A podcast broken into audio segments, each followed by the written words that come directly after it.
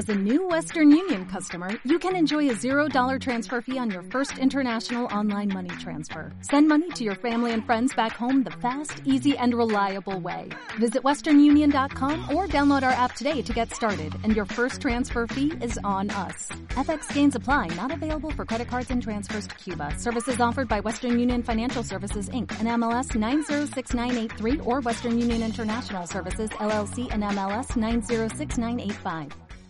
En este viaje de regreso a Dios, que es la cuaresma, hoy, domingo de Ramos, llegamos por fin a la Semana Santa. Quizá no nos está cundiendo tanto en la cuaresma como nos habría gustado. Quizás estamos muy lejos todavía de convertirnos. Pero estos días, Jesús, queremos vivirlos junto a ti, acompañarte muy de cerca.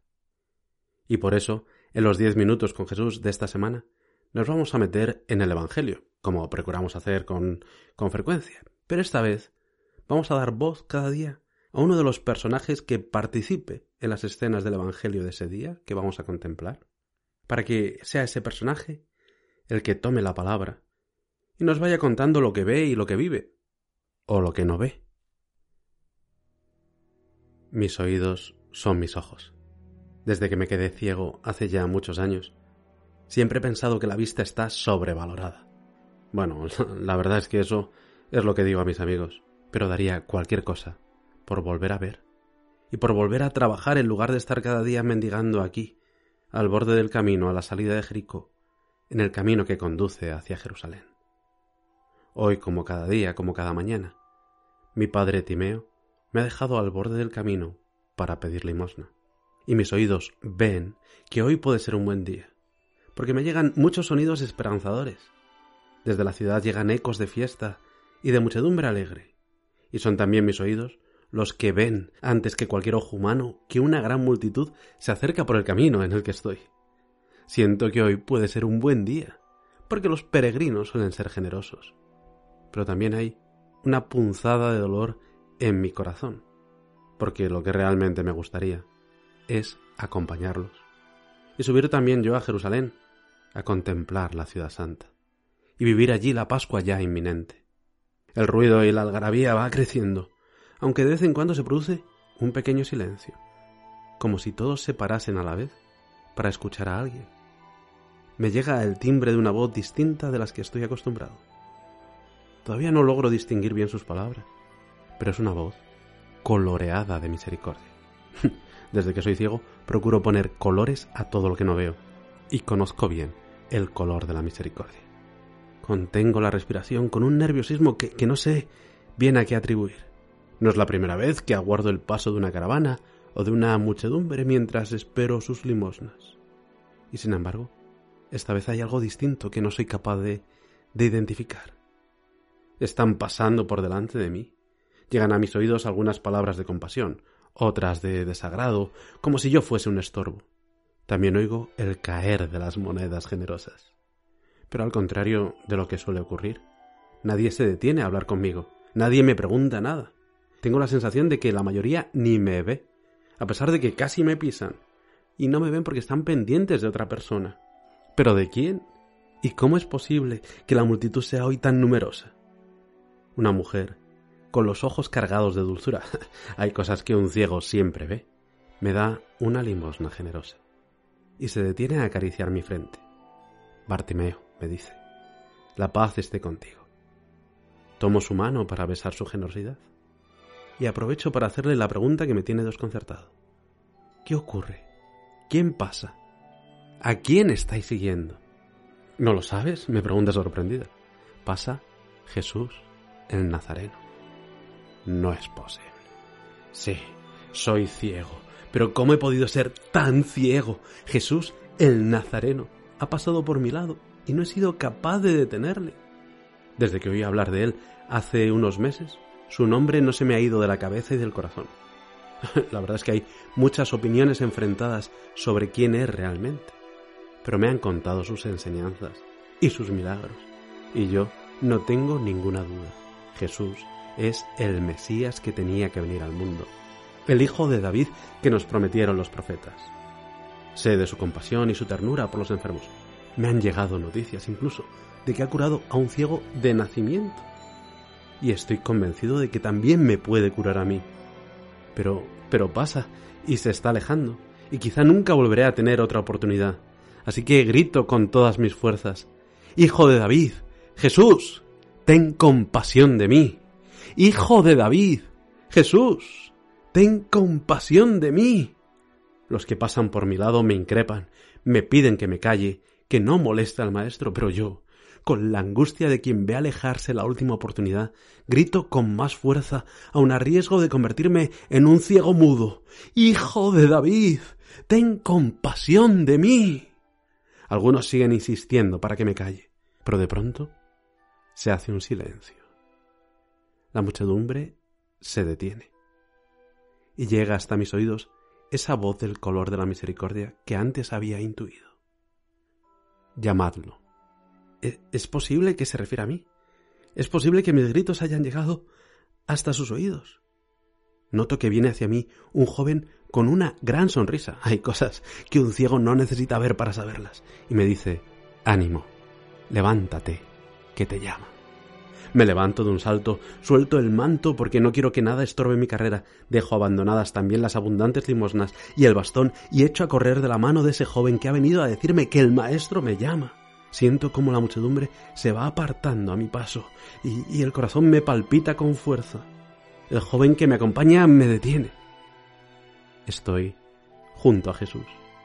Siento sobre mí su mirada. Un ciego sabe siempre cuándo le están mirando. Y caigo de rodillas. ¿Qué quieres que te haga? Me pregunta su voz del color de la misericordia. Y la ternura que se esconde en su pregunta me da fuerzas para responder, convencido de que Él puede curarme. Rabuni, que recobre la vista. Y entonces veo que se compadece de mí, hay cosas que un ciego siempre sabe ver. Me doy cuenta de que siente como propios mi dolor, mi angustia, mi deseo de volver a ver. Noto cómo pone sus manos sobre mi cabeza y suavemente con sus pulgares toca mis ojos ciegos. Y me dice, recobra la vista, anda, tu fe te ha salvado. Separa sus manos de mí y abro los ojos y veo y lo primero que veo es el rostro más dulce del mundo, que me contempla con los ojos misericordiosos mientras me sonríe, con la sonrisa más hermosa del mundo. Y empiezo a verlo todo borroso, pero no porque esté perdiendo otra vez la visión, sino porque las lágrimas inundan mis ojos. Jesús me alza del suelo y me da un abrazo y me susurra al oído, sígueme. Y desde luego que no hacía falta que me lo dijese, porque ya no hay otro lugar en el mundo donde quiera estar. Mi lugar es estar junto a Jesús. Ni siquiera vuelvo para recuperar mis monedas, ni mi manto, ni mi bastón. Que tome todo eso quien lo necesite. Muchos se acercan a abrazarme y a felicitarme, y yo procuro no perder detalle, porque veo, y, había oído muchas risas y muchas carcajadas, pero ya no recordaba lo luminosa que puede llegar a ser una sonrisa. y una de las cosas que más me sorprende es ver por primera vez el rostro de algunos amigos a los que solo conocía por la voz y resulta que no se parecen en nada a como yo me los había imaginado. Estamos a las afueras de Jericó, y la mayoría de los que han acompañado al maestro hasta aquí tienen que regresar al pueblo a sus ocupaciones habituales. Todos vuelven alabando a Dios por lo que han visto, que Bartimeo, el ciego, el hijo de Timeo, ha recobrado la vista. Una vez que Jesús despide a la muchedumbre, emprende el camino hacia Jerusalén. Y yo, sin dudarlo ni un instante, decido unirme a los que van a acompañarle hasta la ciudad santa. Caminamos deprisa y en silencio. Jesús va delante. los demás descubro, a pesar de la alegría que mostraron sus rostros al ver el milagro, preocupación y miedo. Juan, el joven que vino a decirme que el maestro me llamaba, me explica por el camino que Jesús les ha hablado de forma muy extraña estos últimos días y que les ha advertido hasta en tres ocasiones de que en Jerusalén el Hijo del Hombre va a ser entregado a los sumos sacerdotes y a los escribas, que lo condenarán a muerte y lo entregarán a los gentiles, se burlarán de él, le escupirán, lo azotarán y lo matarán.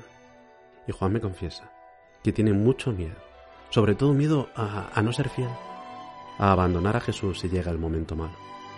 Un escalofrío me recorre todo el cuerpo. Pero ¿quién va a querer matar al Mesías que viene a salvarnos?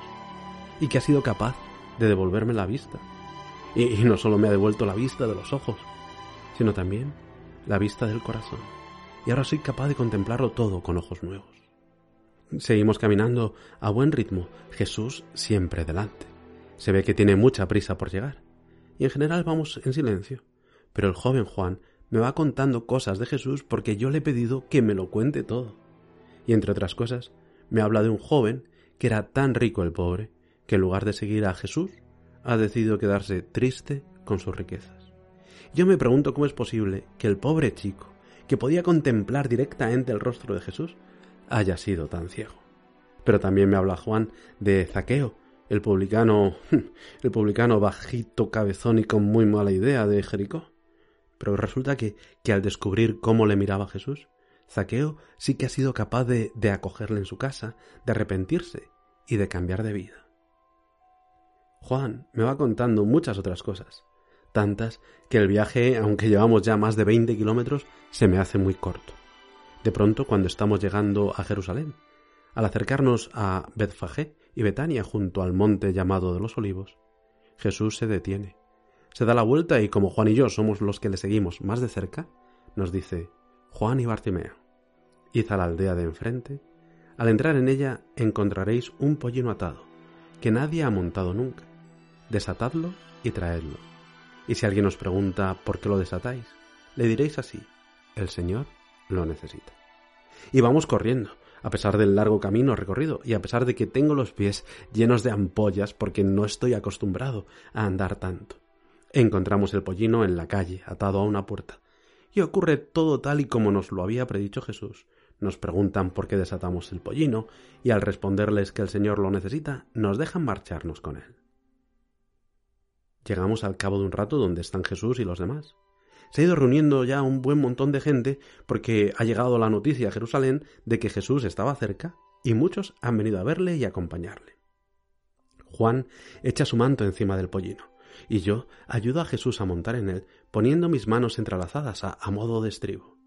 El pollino al principio se niega a avanzar. Se ve que es la primera vez que alguien monta en él. Además el camino es cuesta abajo y el pobre bicho pues seguro que piensa que, que se va a tropezar y caer.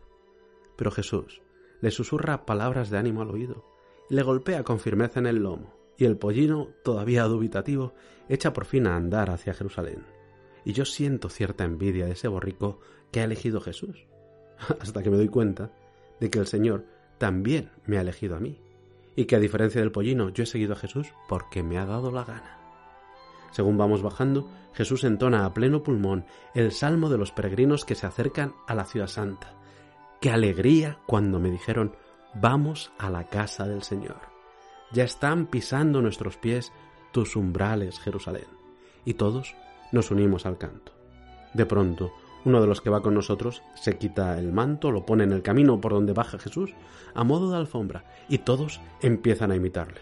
Otros alfombran el camino con ramas cortadas en el campo y saludan a Jesús con ramos de palmeras. Y cuando nos acercamos ya a la bajada del monte, se oye la voz de un niño que se eleva sobre el griterío de la multitud, que es cada vez más numerosa, y dice, Bendito el Rey que viene en nombre del Señor, paz en el cielo y gloria en las alturas. Y todos, llenos de alegría, comenzamos a alabar a Dios a grandes voces por todos los milagros que hemos visto. Bueno, a mí me los han contado, pero, pero soy yo ahora también un milagro andante de Jesús y ya puedo verlos. Y gritamos una y otra vez, Osana, bendito el que viene en nombre del Señor, bendito el reino que llega, el de nuestro Padre David, Osana en las alturas. Algunos fariseos que se han acercado al escuchar el tumulto de voces miran a Jesús escandalizados y consiguen llegar hasta él para reprocharle que se deje alabar así. Y le dicen, Maestro, reprende a tus discípulos. Pero Jesús les responde, Os digo que si estos callan, gritarán las piedras. y tengo la certeza de que las piedras están deseando que nos callemos para empezar a gritar ellas. Yo de reojo miro a Juan, que no da crédito a lo que está viendo. Él venía lleno de miedo, pensando que al llegar a Jerusalén iban a tomar preso a Jesús y a todos los que le acompañaban, y resulta que le reciben como rey. Entramos en Jerusalén, y mis ojos, agotados de tanto ver, quedan totalmente deslumbrados por la grandiosidad y belleza del templo. Los pequeños siguen gritando Hosana al Hijo de David. Jesús lo observa todo atentamente y como ya se ha hecho tarde, sale hacia Betania con los doce, pero también me permite a mí acompañarle. Y en Betania, como colofón de un día tan cargado de emociones, se me acerca una mujer de unos 50 años, aunque la verdad es que aparenta muchos menos, de una gran belleza y con la misma mirada de Jesús, color de misericordia en sus ojos. Bartimeo me dice dulcemente, deja que te cure. Y, y, me deja sorprendido porque me llama por mi nombre y porque yo pensaba que nadie se había dado cuenta de que yo iba con los pies ya en carne viva. Antes de irme a dormir, escucho al pollino que rebuzna feliz. Y me acerco a Juan para desearle buenas noches y tratar de tranquilizarle.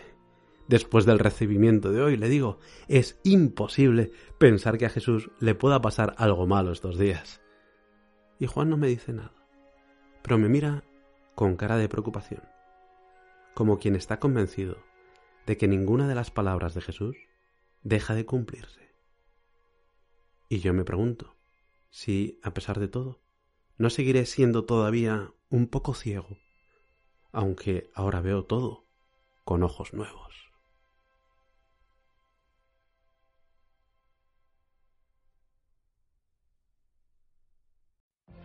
What if you could have a career where the opportunities are as vast as our nation, where it's not about mission statements, but a shared mission?